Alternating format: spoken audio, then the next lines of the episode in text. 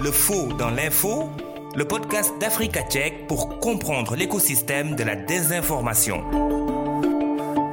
Bienvenue à tous. Face à la Covid-19, les stratégies pour les vérificateurs de faits africains, le théâtre, une solution utilisée par Africa Tchèque pour sensibiliser est au menu de ce podcast du mois de février 2022.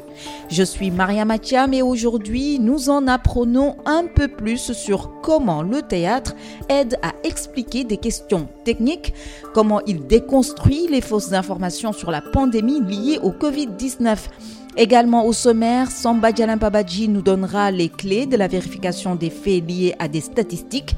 Ensuite, l'instant web de Valdez Onanina jettera un coup d'œil sur la lettre ouverte adressée à YouTube par les fact-checkers du monde entier. Bienvenue à tous. Le théâtre comme arme contre les fake news, c'est l'innovation d'Africa Tchèque, pilotée par Kumbasila. Ce projet mise sur le jeu des comédiens pour expliquer certaines informations et déconstruire les fake news qui circulent au Sénégal. Présentée en Wolof, la pièce de théâtre est diffusée par la radio communautaire Oxygène FM. Un débat permet ensuite aux auditeurs d'échanger avec les comédiens et des leaders d'opinion. Avant d'aller à la rencontre des comédiens de ce projet dans le prochain podcast du mois de mars, nous vous proposons en ce mois de février de mieux comprendre le projet d'Iso Ngir Aru, comprenez, discuter et échanger afin de se protéger. Nous sommes donc avec la coordinatrice du projet. Bonjour Kumbasila. Bonjour Mariama.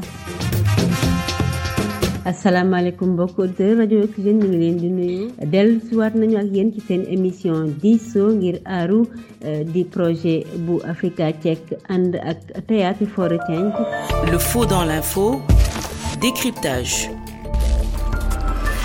Expliquez-nous le concept de cette euh, émission radiophonique de théâtre, euh, émission interactive intitulée Diso Ngir Aru. Le concept de l'émission, c'est assez simple quand on y réfléchit. C'est une euh, émission qui inclut une pièce de théâtre de 12 minutes qui est enregistrée d'avance. Il y a aussi un entretien avec un invité ou une invitée et les comédiens qui ont joué la pièce de théâtre préenregistrée sont à chaque fois présents à la radio lors de l'émission en direct pour interagir avec les auditeurs et ou, ou l'invité. Et on dit émission interactive parce qu'il y a un, côté talk show, parce que les, les auditeurs qui appellent peuvent jouer en direct avec euh, les comédiens. Et chaque pièce aborde un thème et elle donne l'occasion de traiter une ou plusieurs idées reçues sur le Covid-19 ou sur les vaccins contre le Covid-19. Et les comédiens aident à déconstruire toutes ces idées fausses sur lesquelles l'invité euh, et les auditeurs peuvent également se, se prononcer. Pourquoi Africa Tchèque a choisi euh, justement de mettre en scène des pièces théâtrales pour lutter contre les, euh, les fake news? En fait, le projet, c'est un partenariat entre Africa Tchèque et une association caritative basée à Londres qui s'appelle Theatre for a Change. Et Theatre for a Change avait l'habitude de faire ce genre d'émission dans d'autres pays même si c'est la première fois qu'une telle chose se réalise dans notre pays. Et euh, donc, dans le cadre de ce partenariat, le projet est exécuté au Sénégal, en Wolof, et la même initiative euh, se déroule actuellement au Nigeria. L'aspect théâtre, c'est aussi une manière innovante de lutter contre les, les fake news, non seulement le théâtre, mais également la radio, parce que même si euh, Africa Tchèque fait des podcasts comme euh, cette émission, une bonne partie de la production c'est écrit et c'est accessible euh, sur le site. Et donc l'aspect de devoir lire et comprendre ce qui se dit, ça fait une certaine barrière pour une partie de la population qui n'a pas été scolarisée et qui, qui aussi a besoin d'avoir les moyens de lutter contre l'information, d'exercer son jugement, son jugement critique. Et la, la radio et le théâtre, bien, cela, cela est une très bonne manière, une manière innovante. On espère euh, qu'on va arriver à des résultats satisfaisants. Quelles sont euh, les difficultés, les défis que vous relevez au cours de l'enregistrement de ces pièces théâtrales? Un des défis, c'est peut-être réussir à traiter des sujets qui peuvent être souvent complexes de manière accessible dans nos langues. Ce n'est pas très évident déjà de, de, parler de Covid, de, de, tout ce qui est vraiment très technique et souvent on a même du mal euh, à, nous en sortir en, français parce que une bonne part de la littérature ou des éléments de langage euh, c'est dominé par, euh, par l'anglais. Mais nous avons une équipe de comédiens vraiment talentueux et qui sont très bons qui réussissent euh, à, aborder des sujets euh, qui peuvent être très techniques ou très complexes. Et l'équipe réussit à, aborder ces sujets-là vraiment de manière ludique. C'est à la fois ludique, ça distrait, mais on apprend beaucoup et c'est accessible. Ça reste, ça reste vraiment accessible.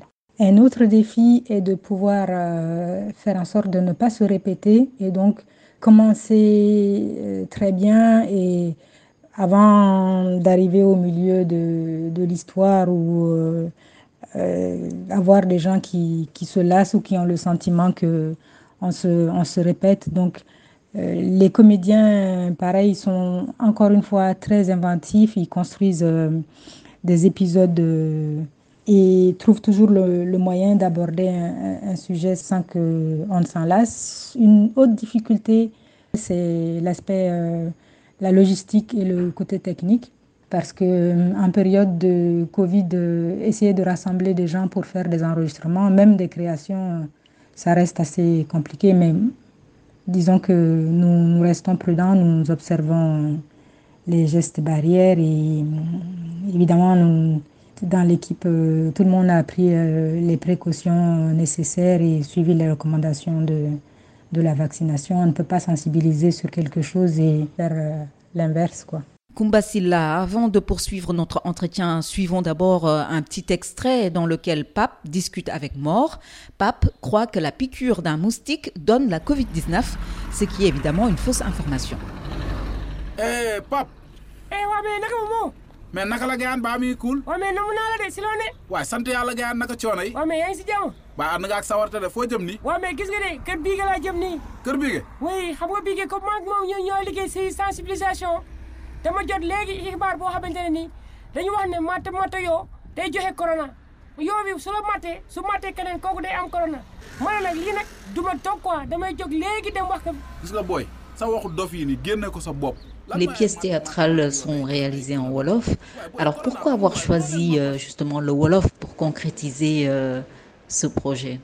Le Wolof, c'est simple parce que ben, c'est une des langues les, les plus parlées au, au, Sénégal. Et même si on n'est pas, euh, ce n'est pas la langue maternelle euh, de tout le monde, mais au moins euh, la majorité des, des auditeurs comprennent Wolof et les, les messages, on, espère que les messages passeront plus facilement de, de, cette manière. Ça fait penser un peu au cinéaste Samben Ousmane qui est passé de l'écriture au cinéma parce que euh, il s'est rendu compte que c'est une, manière, euh, une meilleure manière de faire passer ces, messages que le livre. Donc oui, euh, l'audio, ça aide. Samben a choisi le cinéma qui est l'audiovisuel, mais vous voyez les WhatsApp, comme ça, ça fonctionne d'un téléphone à l'autre. Les, les, messages vocaux ont, ont, beaucoup de succès, ce qui fait que ça marche beaucoup auprès de, des générations de personnes qui n'ont pas forcément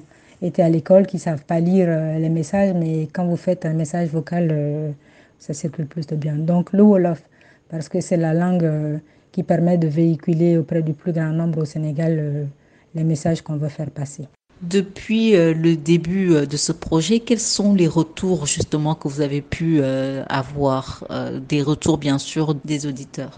À ce stade, nous n'avons pas en tant que tel fait une étude d'impact, mais dans l'ensemble, les, les, auditeurs qui participent à l'émission disent que l'initiative est intéressante, c'est salutaire, et euh, il y en a qui ont l'impression que cette manière de, parler des choses ou de, traiter, euh, par exemple, des, réticences euh, euh au vaccin ou aux tests sur le Covid-19, c'est plus drôle, certes, mais euh, comme, disons, le camp du pour et le camp du contre sont, sont présents dans la pièce, ça permet à ceux qui sont, sont disons, sceptiques par rapport à, au Covid-19 et, et, au vaccin d'avoir euh, une meilleure manière pour eux d'apprendre en fait et de ne pas se considérer comme euh, des gens qui, qui sont idiots, qui n'y comprennent rien, rien et en fait on peut, on peut aussi entendre euh, ce qu'ils ont à dire, écouter leur, leurs arguments et peut-être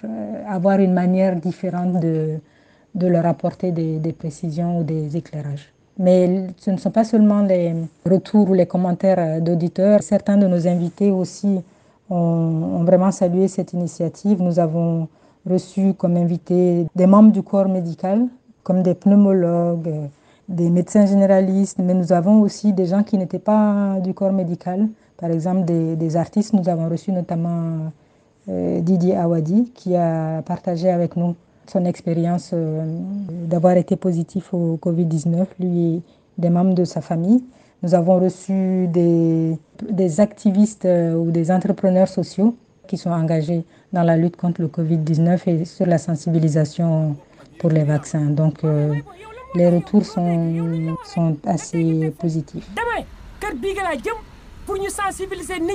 Merci beaucoup à vous, Kumbasila. Je rappelle que vous êtes la coordinatrice du projet Diso Ngir Aru. Comprenez, discuter et échanger pour se protéger. Ce projet utilise le théâtre pour déconstruire les fake news. Et puis, sachez que dans le prochain podcast, nous irons à la rencontre de l'équipe des comédiens et techniciens de Diso Ngir Aru. Mais tout de suite, les clés de la vérification des faits liés à des statistiques. Le faux dans l'info, la boîte à outils. Samba Djalempa Bachi. L'exploitation des données statistiques a toujours été un casse-tête et ces données sont parfois utilisées par certains pour induire le public en erreur. Lorsque vous êtes confronté à des chiffres, faites une pause et assurez-vous de disposer de toutes les informations. Demandez-vous, est-ce facile à comprendre?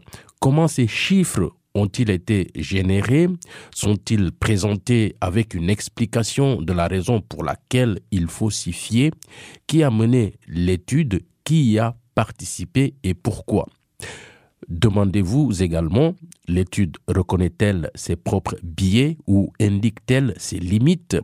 Vérifiez les données en les comparant à d'autres sources d'informations fiables, par exemple s'il s'agit de sujets portant sur la santé, vous pouvez comparer avec des données de l'Organisation mondiale de la santé, l'OMS. Le faux dans l'info, quoi de neuf sur les réseaux sociaux? Valdez, Onanina. C'est une lettre ouverte adressée à Suzanne Vosge-Siki, la PDG de YouTube, une lettre adressée le 12 janvier dernier par 80 organisations membres du réseau international de fact-checking, une lettre dans laquelle il est d'abord souligné que YouTube, qui est l'un des principaux vecteurs de désinformation en ligne dans le monde, constitue aujourd'hui une préoccupation majeure au sein de la communauté mondiale des fact-checkers. Les signataires de cette lettre, dont Africa Tchèque, ont demandé à YouTube de prendre des mesures efficaces contre la désinformation et d'élaborer une feuille de route concernant des interventions sur ces politiques et ses produits afin d'améliorer l'écosystème de l'information. Il a aussi été demandé à YouTube d'y associer les organisations de fact-checking indépendantes et non partisanes du monde entier. Concrètement, comment ou alors quels sont les éléments factuels et actuels qui font justement de YouTube une préoccupation majeure pour les fact-checkers du monde entier? Eh bien, on ne peut pas tous les citer ou les identifier. Mais justement, dans cette lettre ouverte, nous rappelons que l'année dernière, nous avons vu des groupes conspirationnistes prospérer et collaborer par-delà les frontières, avec en particulier un mouvement international qui est apparu en Allemagne, s'est développé en Espagne et s'est répandu en Amérique latine. Et pendant ce temps, des millions d'autres utilisateurs regardent des vidéos en grec et en arabe qui les encourageaient à boycotter la vaccination ou à traiter leurs infections à la COVID-19 à l'aide de faux remèdes. Et au-delà de la COVID-19, des vidéos sur YouTube font depuis des années la promotion de faux remèdes contre le cancer d'autres maladies. Ce sont d'ailleurs des contenus qui connaissent beaucoup de succès auprès des publics africains. Les exemples sont donc nombreux et difficiles à recenser de façon exhaustive. Mais ce qui est important à noter également, c'est que nombre de ces vidéos et de ces chaînes sont toujours en ligne aujourd'hui et elles ont toutes échappé au contrôle des politiques de YouTube, en particulier dans les pays non anglophones et dans les pays du Sud. Ce n'est pas dire, Mariama, que YouTube n'a pas pris de mesures contre la désinformation, mais selon ce que les fact-checkers voient, selon ce que nous voyons quotidiennement sur la plateforme, nous estimons que ces efforts ne portent pas leurs fruits et par ailleurs, YouTube elle-même n'a pas produit de données de qualité pouvant prouver l'efficacité de ces mesures. Et pour finir, alors, quelles sont les solutions qui ont été suggérées à YouTube par les fact-checkers à travers cette lettre? Alors, il y a quatre principales solutions qui ont été suggérées, soumises à la plateforme. D'abord, un engagement pour une transparence sérieuse concernant la désinformation sur la plateforme, car nous estimons que YouTube devrait soutenir des recherches indépendantes sur les origines des différentes campagnes de désinformation, leur portée, leur impact et sur les moyens les plus efficaces de démystifier, de déconstruire les fausses informations. La plateforme devrait publier l'intégralité de sa politique de modération concernant la désinformation y compris l'utilisation de l'intelligence artificielle et les données qui l'alimentent. Ensuite, au-delà du retrait des contenus pour non-respect des lois, YouTube devrait s'attacher à fournir un contexte et à souligner les infox. Par exemple, en superposant clairement des informations aux vidéos ou en fournissant des contenus vidéo supplémentaires. Troisième point, agir contre les récidivistes qui produisent des contenus constamment signalés comme étant de la désinformation, en particulier ceux qui monétisent ces contenus, que ce soit sur la plateforme ou en dehors de celle-ci, en empêchant notamment ces algorithmes de recommandation de promouvoir des contenus provenant de telles sources d'information, YouTube aiderait à lutter contre la désinformation. Et enfin, il faudrait que YouTube étende les efforts actuels et futurs contre la désinformation dans des langues autres que l'anglais et fournir donc des données spécifiques à chaque pays et en chaque langue, ainsi que des services de transcription qui fonctionnent dans n'importe quelle langue du monde entier. Merci Mariama et au plaisir de vous retrouver le mois prochain pour une nouvelle chronique. De ce podcast produit par Africa Tchèque et réalisé par Mariama Thiam. Merci à vous qui l'avez suivi. Prochain rendez-vous le mois prochain. D'ici là, doutez et vérifiez toute information pour éviter de tomber dans les filets de la désinformation. À bientôt!